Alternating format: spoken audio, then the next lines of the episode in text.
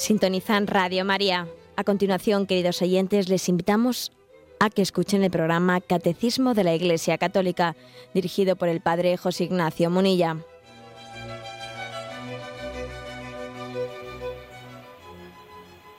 Un cordial saludo a todos los oyentes de Radio María. Un día más, con la gracia del Señor, proseguimos el comentario del Catecismo de nuestra Madre la Iglesia. Estamos en el apartado El sentido de la muerte cristiana. Ayer habíamos comenzado el comentario de los dos primeros puntos y hoy vamos a, finalizarlo con el punto 1012 al 1014.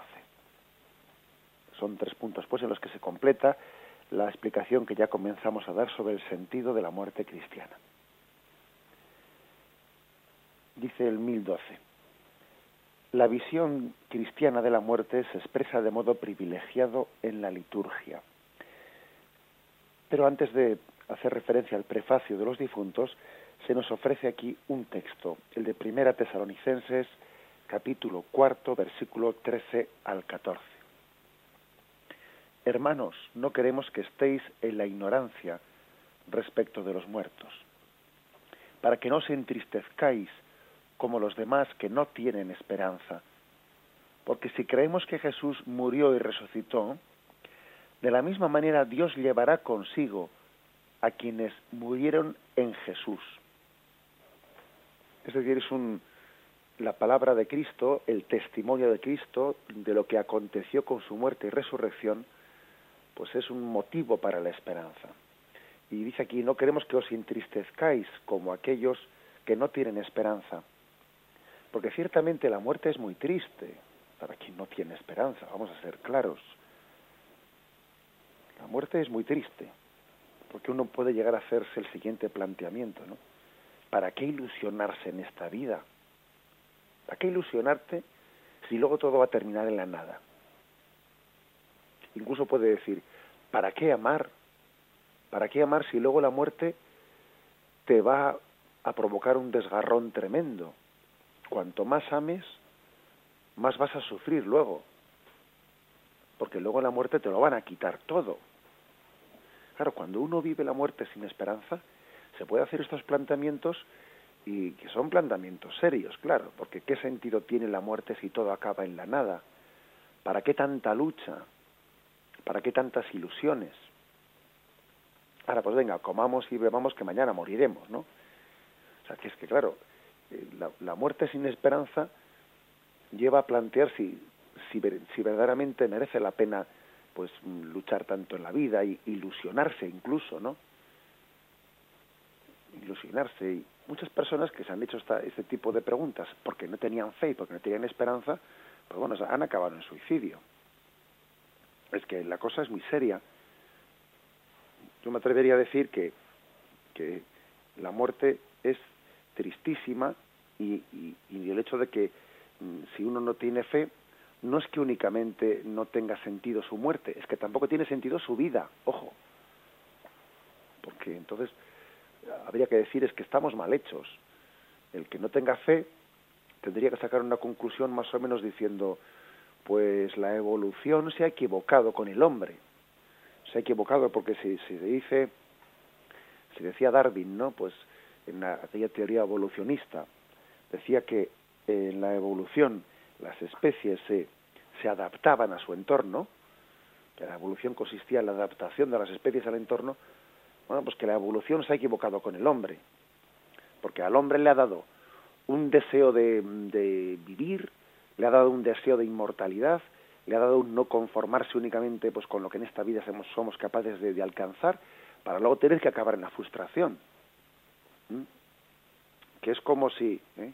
como se dice uno, bueno, la, evolución se ha equivocado, porque ¿para qué ha construido un coche que es capaz de correr a 250 por hora si luego al final se tiene que estrellar en una pared? O sea, ¿para qué correr tanto si luego resulta que se va a acabar todo en la muerte? Pues parece como, es que si, si todo acaba en la muerte, si todo acaba en la muerte, hay muchos motivos para la desesperanza. ¿eh? La muerte es muy triste para quien no tiene esperanza en el más allá de esta vida. Porque, ¿no? Pues porque lleva a una intrascendencia en las cosas que hacemos, una intrascendencia pues bueno, que es muy fuerte, de, muy poco, de muy poco consuelo puede servir frases que se dicen de que bueno, pues em, pues tu recuerdo estará en tus hijos y en tus nietos. Tus hijos y tus nietos guardarán tu recuerdo. Sí, se olvidarán de ti bien pronto, más bien habrá que decir. Eh, o guarda o planta un árbol para que en él se, se, conserve tu memoria. Pues vaya estupidez. O como hacían eh, pues eh, algunos megalómanos, no voy a hacer una, una, una construcción, voy a hacer un monumento que recuerde la memoria de esta persona. Bueno, y a mí de qué me sirve eso. Si yo no si yo no existiese, si yo me, yo, si yo me reduzco a la nada, a mí de qué me sirve que haya un monumento que recuerde que existió ahí una persona. No sirve de nada. O sea que esas formas de intentar eh, consolarse pues, pues no sirven absolutamente de nada. ¿eh? El, caso es que uno dice, pues es verdad, es que la muerte es muy triste, la muerte es muy triste para aquellos que no tengan esperanza, para aquellos que no tengan fe. Tienen muchos motivos, ¿no? Para afligirse. Ahora bien, ese texto de Tesalonicense nos dice, es que no queremos que os entristezcáis como los que no tienen esperanza porque no conocen a Jesucristo, porque no se dan cuenta que eso, ¿no? que eso que ha, ha acontecido en Jesucristo va a acontecer en nosotros. Lo que vemos en Cristo, lo que hemos visto en Cristo, esa será nuestro destino. Mm. En Cristo hemos visto que el grano de trigo, ese fue su cuerpo, el cuerpo de Cristo, el grano de trigo murió para vivir. En Cristo hemos visto que su sufrimiento no es inútil, que fue como un dolor de parto. Un dolor de parto. Fue un morir para vivir. En Cristo hemos visto que los tres días que estuvo él en el sepulcro, que, es los, que su cuerpo estuvo en el sepulcro, mientras que tenía lugar ese misterio pues del descenso, de, que el alma de Jesús, el alma humana de Jesús no unida al verbo descienda al lugar de los muertos para rescatar ¿eh? a todos los justos del Antiguo Testamento que eh, habían mm, muerto junto con Adán ¿no? y estaban esperando su rescate, pero mientras tanto el cuerpo de Cristo estaba estuvo por tres días en el sepulcro. Bien, pues eso que le, eso que le aconteció a Jesucristo también es nuestro destino, también nosotros estamos llamados a tener esa separación de alma y cuerpo. Y los tres días que Jesús, que el cuerpo de Jesús estuvo en el sepulcro, coinciden con el tiempo que nuestro cuerpo estará en el sepulcro hasta que finalmente tenga lugar la parusía, la venida de Cristo y resucitemos. En Cristo fueron tres días. Nosotros, pues, pensamos lógicamente, ¿no? pues que serán más el tiempo que transcurra hasta la parusía de Cristo. Mientras tanto, nuestra alma, nuestra alma confiamos en que estará en Dios o, purificándose, ¿no? Para poder, para poder entrar a ver el rostro de Dios. Pero vemos, por lo tanto, que en Cristo, lo acontecido en Cristo, es para nosotros, pues, toda una guía, ¿no? Una guía, una referencia de cuál es nuestro destino después de la muerte. Si el grano de trigo no cae en tierra y muere, no da fruto.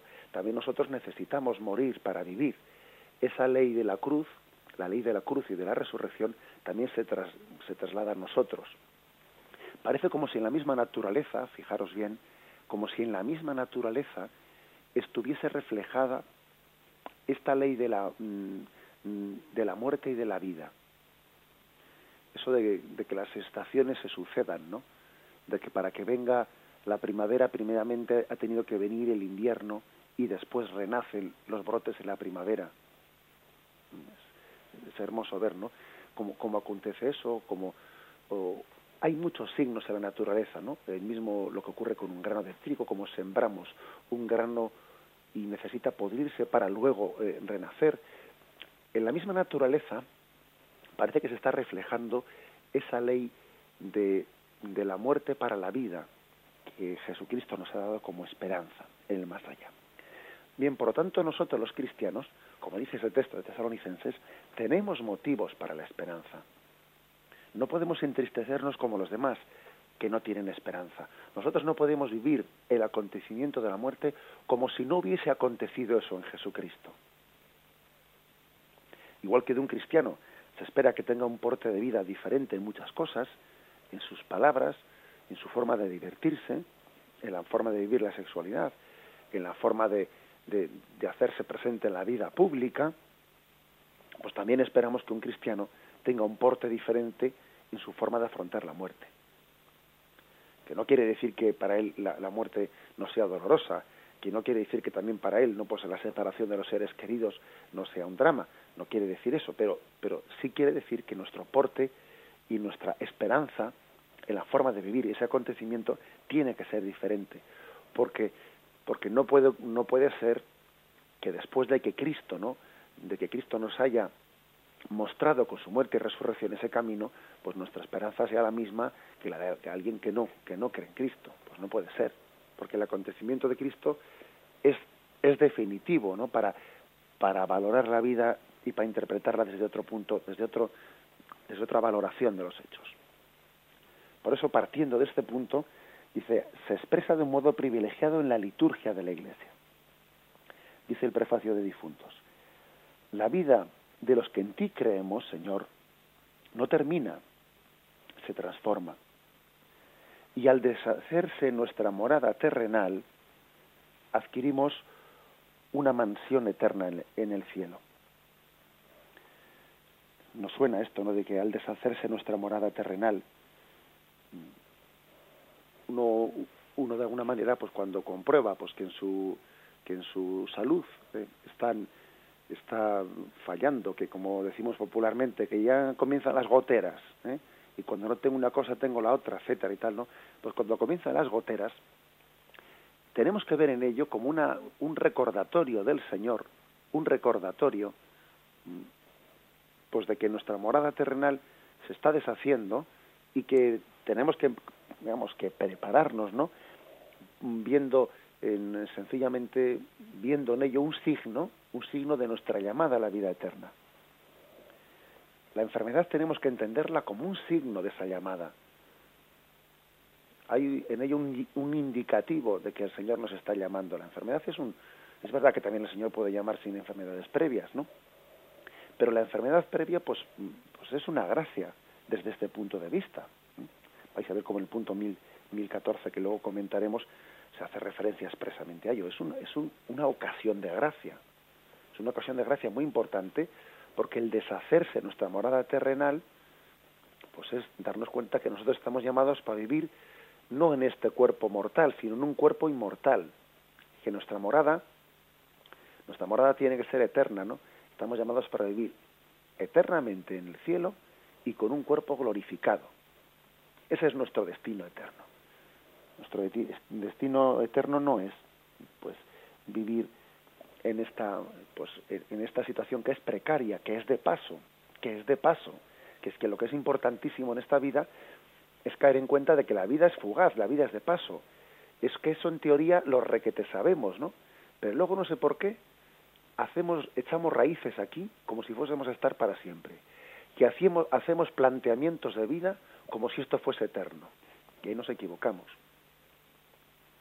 Lo que no puede ser es que alguien alguien pues cuando sabe que tiene que estar en un sitio pues un tiempo bastante limitado se ponga allí no pues a, echar raíces y a, construirlas pues de una su, su, vida. Y un palacio pero hombre pero si, si pasado mañana tienes que partir de aquí si basta que, que vivas en una tienda de campaña.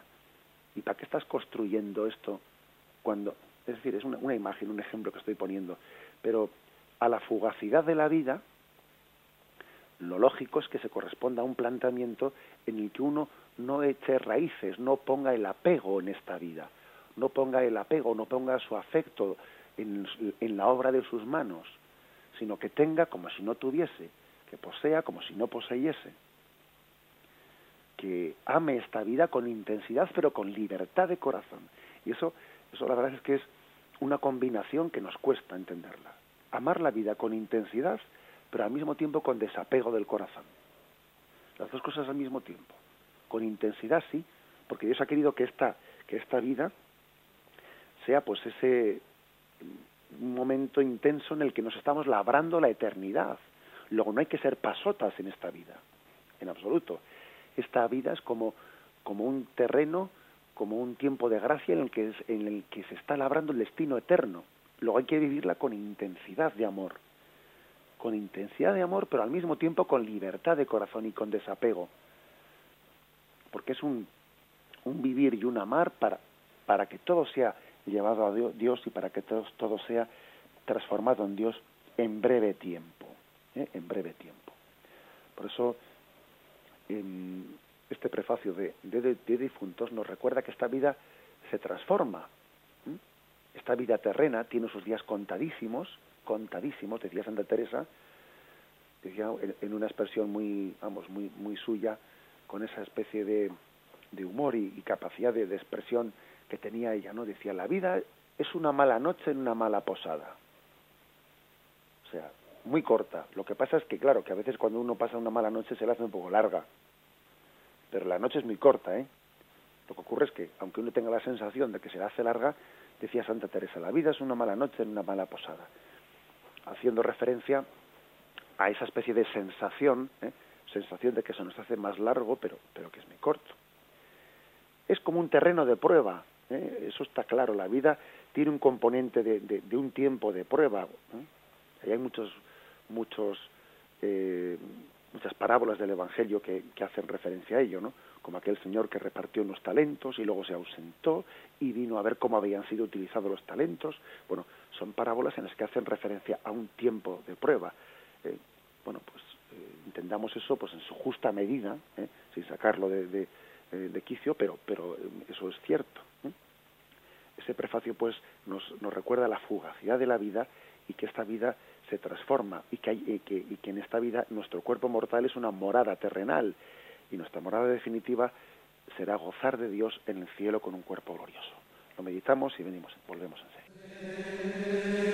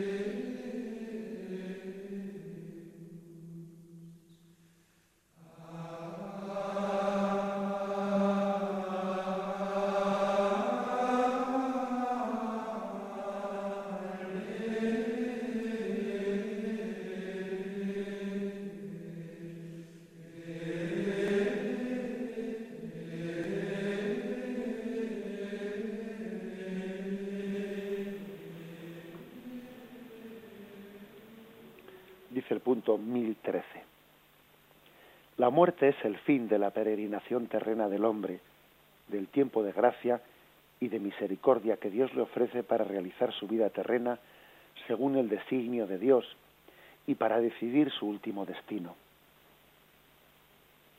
Cuando ha tenido fin el único curso de nuestra vida terrena, ya no volveremos a otras vidas terrenas. Está establecido que los hombres mueran una sola vez. Eso está en eh, Hebreos 9, versículo 27. Está establecido que los hombres mueran una sola vez. No hay reencarnación después de la muerte. Este es un punto interesante, ¿no? Por, por la actualidad que tiene nuestro día, pues las doctrinas reencarnacionistas, ¿no? Que tienen un origen un origen oriental, pero que se han introducido pues mucho en, en, en Occidente, pues desde muchos puntos y ámbitos de vista, ¿no? Como ahora vamos a comentar. Bueno, en primer lugar hay una afirmación en este punto. La muerte es el fin de una peregrinación terrena del hombre, de un tiempo de, merecimiento por parte del hombre y de ese tiempo de, prueba al que antes me refería antes, en el que Dios da su gracia para que el hombre pues se decida en una respuesta delante de Dios. Ese tiempo de, gracia, ese tiempo de, de prepararse para dar una respuesta definitiva a Dios, concluye con la muerte. En la muerte queda fijada la opción del hombre ante Dios. ¿eh? En la muerte queda fijada esa opción. Mm, no quiere decir que, que después de la muerte no haya misericordia, porque la prueba es que el purgatorio es un estado de misericordia de Dios. el purgatorio, el purgatorio es un estado, no tenemos que no olvidarnos nunca de ello, ¿eh? El purgatorio es una muestra más de la misericordia del corazón de Cristo, que, que purifica pues la insuficiencia de la, de, bueno pues de la penitencia que hemos tenido en esta vida pues tenemos esa gracia de purificación, pero eh, nuestro merecimiento, nuestra opción delante de Dios ha quedado fijado en el momento de nuestra muerte. Hay muchos textos de la Sagrada Escritura que hacen referencia a ello. Por ejemplo, acordaros de las diez vírgenes, cinco necias y cinco sensatas. Y las necias, pues, mm, no habían comprado suficiente aceite, ¿no? Y cuando viene el esposo, pues van ellas a por el aceite y ya vuelven y ya era tarde porque porque estaban ya las puertas cerradas y no pudieron entrar al banquete de bodas ellas llamaban pidiendo que se les abriese y se les dijo eh, es tarde es el tiempo de, espera ya había concluido ¿eh? es decir eso es, un, es una mostrarnos claramente que la muerte fija ¿eh? fija el tiempo en el que el hombre tiene que, fijar su opción delante de Dios. ¿no? Acordaros de ese otro texto que dice, si cuando te acercas al altar, si cuando vas de camino ¿eh? hacia el altar, recuerdas que tienes algo contra, contra alguien, deja primero la ofrenda, primero vete, reconciliate y luego vuelve. Bueno, es un texto que aunque no está referido a ese mismo aspecto, habla de que hay ciertas eh, opciones que uno tiene que hacer eh, antes mientras que va de camino, dice primeramente reconcíliate mientras que vas de camino. En esta vida vamos de camino. O acordaros también de la parábola del rico Pulón y del pobre Lázaro, donde Pulón, estando en, el fuego del infierno, eh, pedía, eh, pedía al padre Abraham, eh, pedía el que se, en ese momento le, le aliviase con una gota de agua, dice, no, ahora Ahora es tarde para eso y entre nosotros y vosotros existe un abismo que es infranqueable. Es decir, muchos textos de la Sagrada Escritura de una y otra forma hablan de que eh, la muerte, en la muerte se fija definitivamente la opción del hombre ante Dios y que esta vida es el tiempo de gracia en el que el hombre debe de, de purificarse con el arrepentimiento, con la conversión el tiempo de conversión termina en esta vida. Después de la vida no hay un tiempo de conversión, hay un tiempo de purificación en el purgatorio. ¿eh? Pero el tiempo de conversión es, está fijado en esta vida, que es el tiempo de merecimiento. Bien, hecha, ¿no? Hecha esa, esa afirmación por parte del catecismo, pues se, no, se subraya el aspecto de que, de que no hay más que una vida, no hay más que una vida y el hombre muere eh, una única vez y se sale al paso de las teorías reencarnacionistas, de esas teorías. Teorías reencarnacionistas que son sorprendentes, no que hayan entrado en Occidente, como si, como si el reencarnacionismo se haya presentado entre nosotros con una, como una imagen positiva de esperanza. Todo lo contrario de lo que ocurre en el Oriente Asiático, donde la imagen de la reencarnación representa casi la desesperación, la reencarnación en, en, Oriente, lejos de ser un motivo de esperanza, es una especie de contraimagen de la esperanza. Porque en, en Asia muchas personas que se están convirtiendo al cristianismo lo hacen porque entienden que la doctrina cristiana sobre la resurrección les libera de esa especie de rueda indefinida de nacimientos y muertes en el que uno no llega a unirse con Dios. ¿Eh? Muchísima gente en Asia se está convirtiendo porque, porque es que esa imagen del reencarnacionismo es una imagen del eterno retorno, vuelta a lo mismo y vuelta a lo mismo y vuelta, ahora me reencarno en fulanito, en menganito, luego me reencarno, pues yo qué sé, en un caballo, luego me reencarno en un pobre, luego en tal, luego en cual. Hombre, que dice uno, bueno, esto es una especie de un, un eterno retorno en el que un alma que está deseando ver a Dios, la verdad es que tiene que acabar un poco desesperada. Sin embargo, entre nosotros es curioso que el reencarnacionismo, bueno, pues pasa a ser simpático porque como lo que, lo que tenemos miedo es de jugarnos nuestro destino eterno, jugarnos nuestro destino en esta vida y ser responsables en esta vida y caer en cuenta de que nuestra vida, eh, en ella nos estamos jugando nuestro destino eterno, bueno, pues eh, cierta gente en un accidente dice, bueno, con el reencarnacionismo me, puedo tomar la vida un poco más a chunga, ¿no?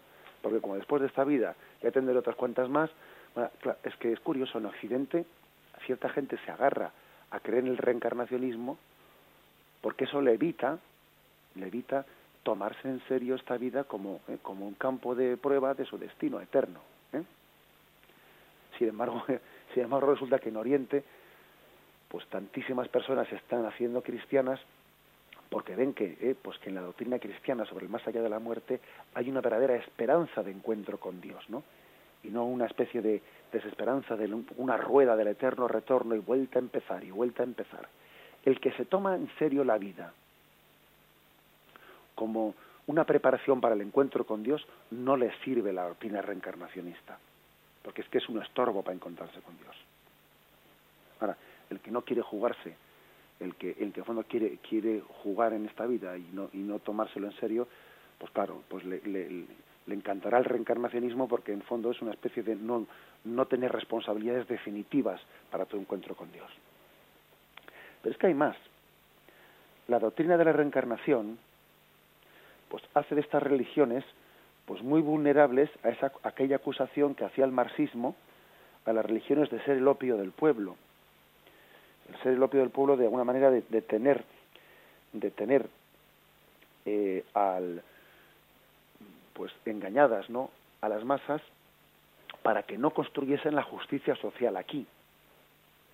¿Mm? a qué me refiero bueno pues claro imaginaros lo que es el sistema de las castas en la India el sistema de las castas en la India está totalmente ligado claro a la doctrina reencarnacionista porque el paria pues el, más pobre de los pobres, él piensa que él, en la rueda de la reencarnación, pues le ha tocado ser un paria en esta vida, ¿no? Entonces él lo que tiene que hacer es aceptar el ser un paria, aceptar su condición paupérrima, para que a ver si así, ¿eh? teniendo esta aceptación, en la siguiente vida le toca reencarnarse en una clase social un poco superior. Claro, eso sí que es el opio del pueblo. Eso sí que es el opio del pueblo. Ese tipo de religiosidad sí que condena a los pueblos a, vivir siempre en la pobreza y a no salir nunca de ella. Las, mm, las religiones reencarnacionistas carecen de doctrina social, de doctrina social en la que el reino de Dios se realiza en este mundo.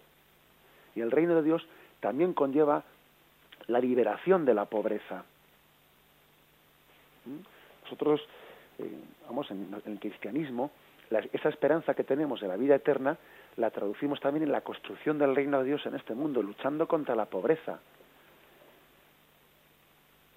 luchando contra la pobreza e instaurando el reino de Cristo, ¿no?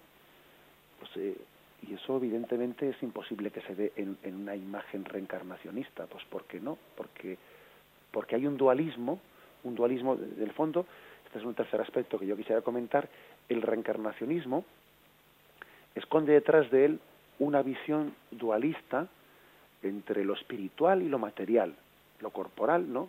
El cuerpo y el alma. Entonces, todo lo material eh, no está llamado a la salvación, todo lo material en el fondo es malo y lo espiritual es bueno. Entonces el alma tiene que irse desprendiendo del cuerpo como si el cuerpo no fuese yo, como si fuese una cárcel en la que está encerrada el alma, hay que desprenderse del cuerpo para que llegue un momento en que después de haber, haber ido usando muchos cuerpos, ¿no? Pero, pero vamos a ver, eso es un dualismo, eso es despreciar el cuerpo, eso es, eso es olvidar que Dios nos, nos creó hombre, cuerpo y alma y que tanto el alma y el cuerpo están llamados a la salvación. Eso es olvidar que Dios no se desdice y no se avergüenza de la obra de sus manos. Y Dios creó el cuerpo también para la vida eterna. No solo el alma, cuerpo y alma el yo entero, todo yo estoy llamado a la salvación, cuerpo y alma. Y estas teorías eh, reencarnacionistas pues tienen un, pues una visión negativa del cuerpo como si fuese una especie de, eh, pues, pues de caparazón del que tengo que desprenderse. Pues no, Señor. Jesucristo resucitó con su cuerpo glorioso. Y nosotros, a imagen de Cristo, estamos llamados también a resucitar con este cuerpo, glorificado por Cristo, pero con, con nuestro propio cuerpo. Por eso, no, pues hay que decir, como dice este punto del catecismo, que es irreconciliable la doctrina cristiana del más allá de la muerte y la visión de la reencarnación que está muy extendida en nuestros, en nuestros días, que además se ha extendido en ciertos círculos que, que da un poco la risa, ¿no? Ver cómo hay ciertos actores de actores de cine, etcétera, que como si fuese una especie de, de, teoría de moda, ¿eh? de teoría de moda, en, en, casi casi mezclándolo con una ¿eh? pues con una especie de moda, eh, moda un poco de ciertos círculos, círculos, círculos un poco así, pues de revistas del corazón, ¿eh? casi casi a ese nivel.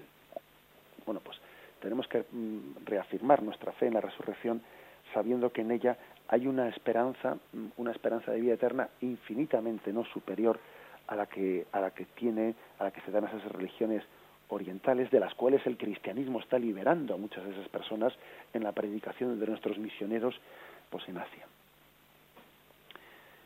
Bien, hacemos un momento de reflexión y continuamos.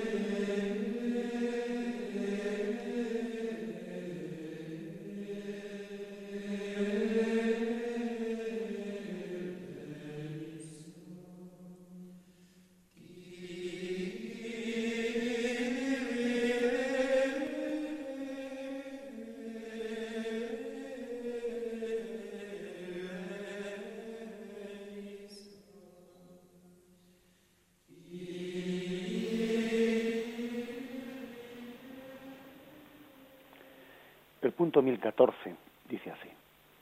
La Iglesia nos anima a prepararnos para la hora de nuestra muerte. De la muerte repentina e imprevista, líbranos, Señor, dice la Betanía de los Santos.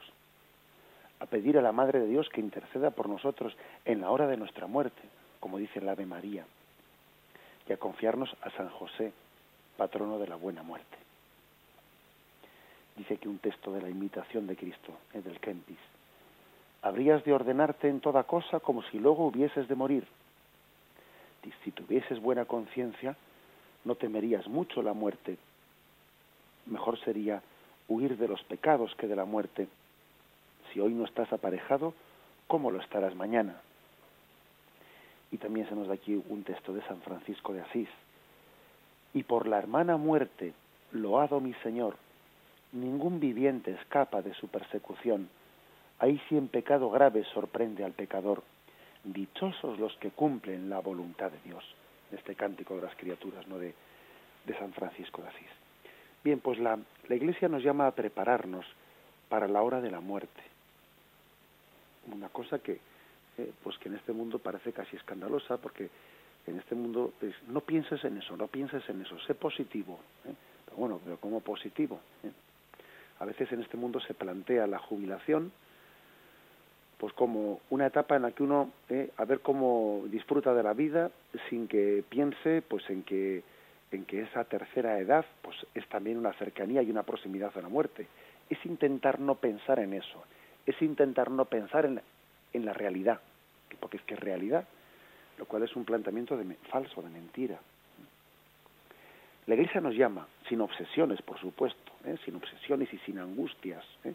y sin angustias pero nos llama a preparar el momento de la muerte, ¿no? Y a vivir en verdad, y a vivir entre ese acontecimiento con paz, con paz, porque uno lo haya ido preparando, pues, pues, pues, con intensidad, ¿no? O sea, sin angustias y sin, eh, no, pero con, con una paz interior propia de quien afronta un, afronta un destino que Cristo nos ha labrado, ¿no? Bueno, pues aquí, en este punto de catecismo, hace referencia a ese preparar la muerte que por desgracia hemos perdido mucho incluso haciendo referencia a que mm, tradicionalmente se ha considerado una buena muerte la que ha venido precedida pues de un tiempo de enfermedad que aún no le ha dado tiempo para prepararse a ello.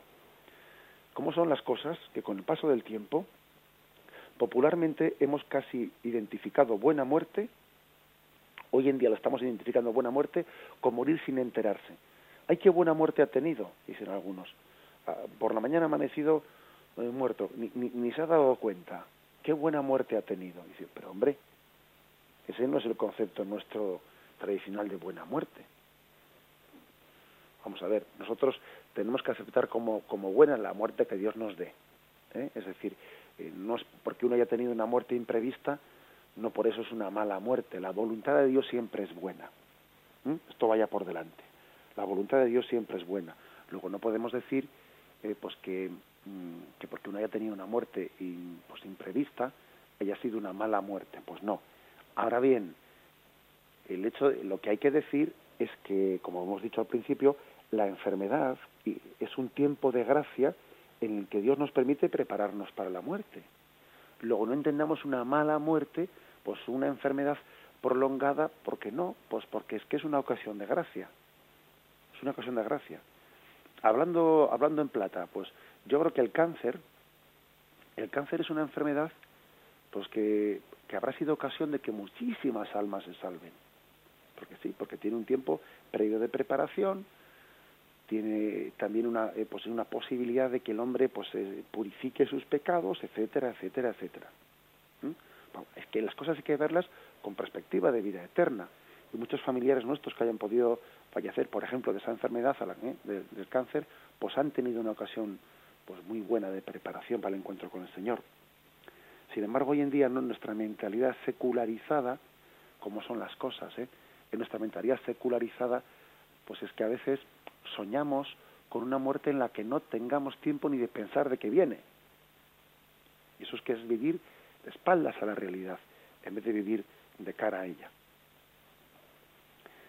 Eh, como sacerdote recuerdo haber asistido al fallecimiento de, algunos cristianos verdaderamente ejemplares, eh, ejemplares que han preparado su muerte, que incluso han escrito cartas a sus hijos y se las han entregado al sacerdote para que luego él después de fallecido se las entregue pues fallecido el padre, ¿no?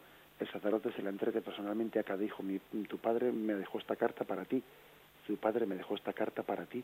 Y dice uno, bendita, bendita fe que a estas personas les hizo afrontar su muerte con serenidad, con paz, ¿eh? con aceptación y también con, con una madurez tremenda, ¿no? Por eso nosotros a la Virgen María le hemos pedido tantísimas veces, ruega por nosotros ahora y en la hora de nuestra muerte y a San José recurrimos como patrono de la buena muerte. Tal es así que esta fe, esta fe nuestra, le llega a San Francisco de Asís a llamarle a la muerte hermana muerte. ¿Os imagináis qué grado de, de confianza y de fe tan grande es para llamarle hermana muerte? Ven aquí, hermana muerte.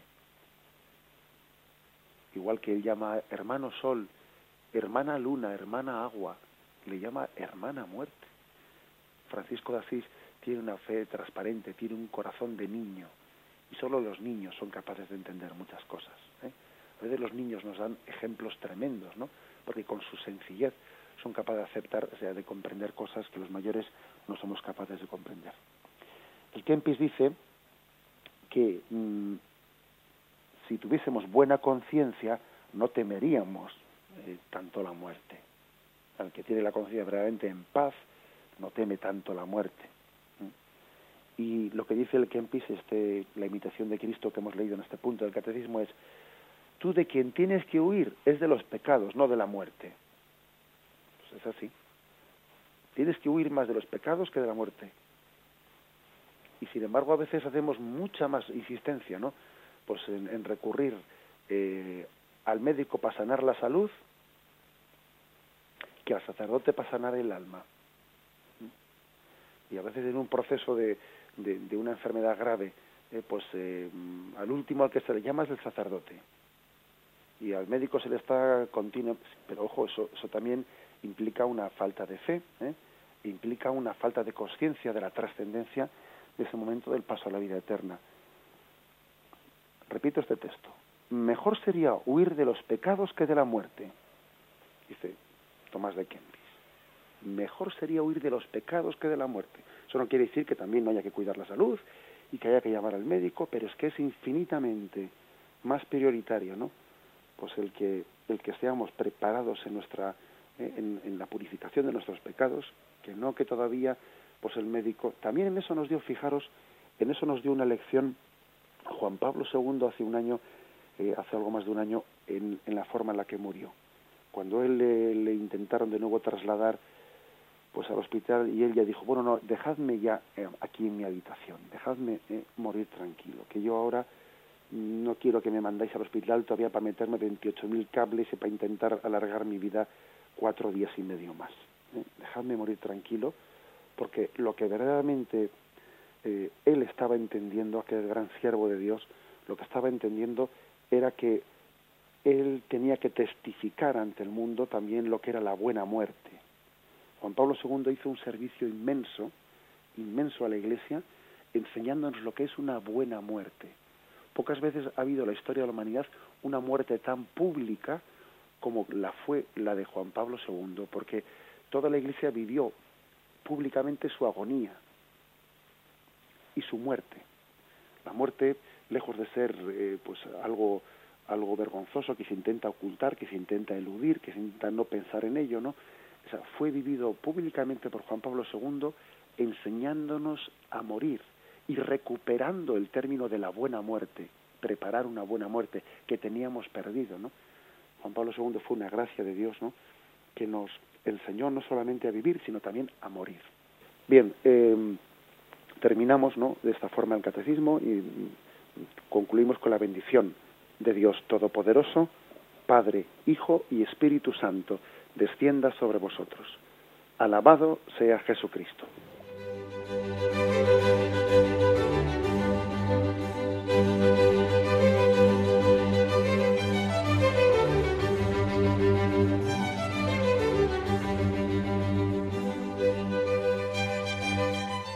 Y hasta aquí, queridos oyentes de Radio María, han podido escuchar con nosotros el programa Catecismo de la Iglesia Católica, dirigido por el Padre José Ignacio Monilla.